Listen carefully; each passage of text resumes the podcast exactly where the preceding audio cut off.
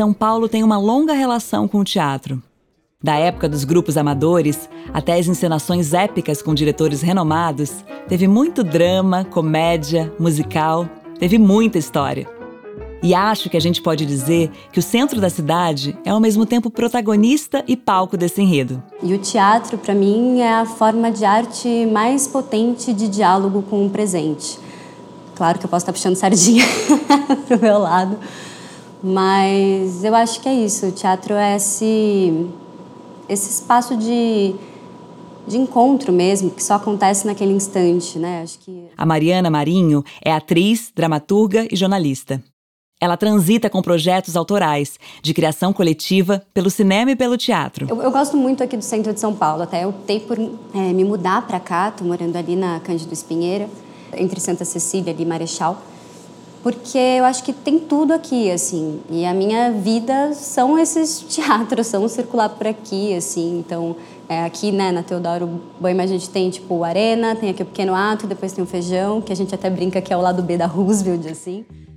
Esses teatros no centro foram fundamentais na formação de atores, atrizes, dramaturgos e diretores ao longo das décadas. Mas não é só por isso que esses e outros espaços são importantes para a cidade. Eles também são uma opção de lazer e cultura, além de devolver à população espaços às vezes abandonados. Ou seja, essa efervescência teve uma função urbanística mesmo. Um exemplo disso foi o que a companhia de teatro Os Sátiros fez na Praça Roosevelt.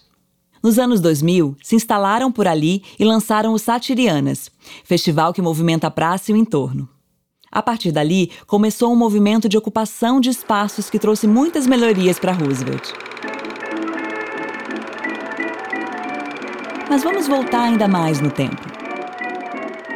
Meados do século XX, ainda no centro paulistano, mas caminhando mais em direção a Bela Vista e o Bexiga.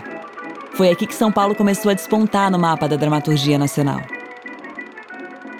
Aqui no mesmo bairro do Bexiga histórico, onde se desenvolveu a boemia, a cultura musical paulistana, do samba paulistano, das escolas de samba como Vai Vai, dos restaurantes noturnos frequentados pela São, por São Paulo toda, restaurantes de, de origem italiana principalmente.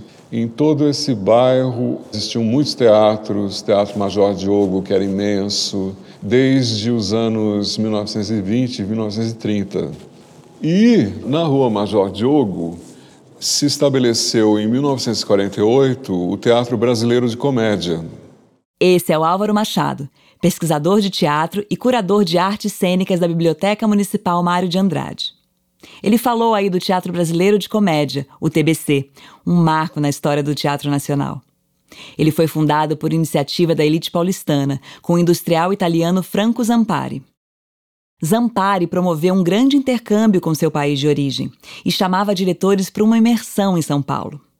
Um deles foi o Adolfo Celli, que casou com a atriz Tônia Carreiro anos depois. Grandes nomes foram convidados pelo TBC, como Fernanda Montenegro, Valmor Chagas, Cacilda Becker, Sérgio Cardoso e a própria Tônia Carreiro. Mas uma das inovações do TBC é que ele rompia com a tradição do teatro de primeiro ator e dava espaço ao teatro de grupo. O texto virou mais importante que uma estrela específica do elenco. E uma revolução rolou atrás das cortinas do TBC. Atores e atrizes passaram a assinar contratos de trabalhos profissionais, algo não tão comum nessa época.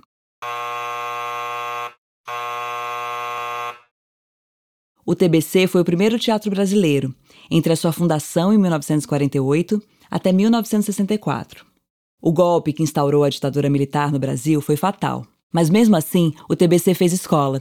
Influenciou outros teatros que marcaram a história e que estão até hoje no coração da cultura paulistana, como o Arena na República, e o Oficina, que tem no seu espaço, desenhado pela arquiteta Lina Bobardi, uma peça de resistência na Bela Vista ou Bexiga. Aliás, que vocação teatral é desse bairro, hein? Bom, um ano antes das luzes do TBC e da nossa história se apagarem, em 1963, abriu na mesmíssima Bela Vista o Teatro Ruth Escobar. Quem foi Ruth Escobar?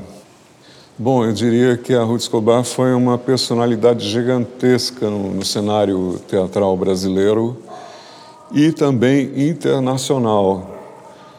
porque durante mais de 40 anos ela ela influiu nos destinos da cena paulistana, sobretudo, paulista e paulistana, com uma renovação de, de linguagens, de repertórios, com um gosto muito eclético e também visionário.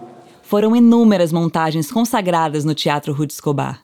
A mais emblemática delas foi O Balcão, peça do francês Jean Genet, com direção do argentino Vitor Garcia. A peça era vertical e ocupava o teatro do subsolo ao teto. Com uma espiral de, de aço, de arame, que amparava o público, as cadeiras, né, os assentos, e uma estrutura circular de acrílico e ferro que subia e descia com o elevador.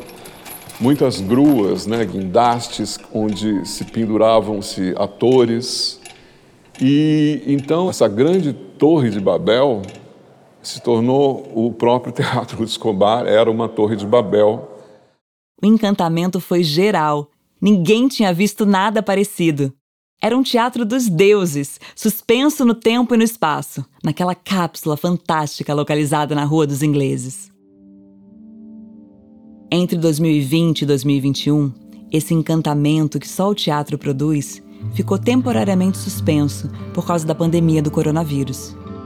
Tempos difíceis para todos, principalmente para a arte que acontece entre palco e plateia. Ele celebra, assim como a música ao vivo, né? a dança ao vivo, o teatro é ao vivo, eles celebram a comunhão, a comunicação, a comunicabilidade. Nunca a gente percebeu tanto isso como agora, nesse período da pandemia em que todos esses uh, eventos tiveram que ser interrompidos. Esse é o José Posse, diretor de teatro, cinema, musical e dança. Segundo ele, um apaixonado por tudo que é espetáculo. Então nós fomos proibidos de um exercício que é um exercício de humanidade. E nós tivemos consciência, eu espero que a gente não se esqueça rapidamente, consciência desse exercício. Mas o teatro sempre se reinventa, acha formas de expressão que se adaptam ao mundo, aos tempos, à cidade. Fundado em 2013 pelo grupo Esparrama, o Teatro da Janela é um exemplo disso. As apresentações para o público infantil acontecem de dentro de um apartamento do centro de São Paulo voltado para o Minhocão. A plateia é de quem passa a pé pelo elevado presidente João Goulart, que nos fins de semana fecha para carros e vira um parque suspenso para pedestres. São tempos delicados que trazem à tona as questões mais essenciais da nossa relação com a arte e, no limite, com a finitude da nossa existência. E é pela arte que a gente insiste em produzir memórias, em refundar a cada espetáculo o mundo à nossa volta. O José Posse cita um grande encenador que resume bem essa ideia. O homem criou a música primeiro, porque ele queria falar com os deuses. Depois ele cria a dança para se deixar possuir pelos deuses. E por último, ele cria o teatro para enfrentar os deuses e lutar contra um destino imposto e tentar fazer o seu próprio destino. Uh, eu entendo a arte assim, uma luta do homem para ser dono do seu próprio destino. Evoé Teatro Paulistano.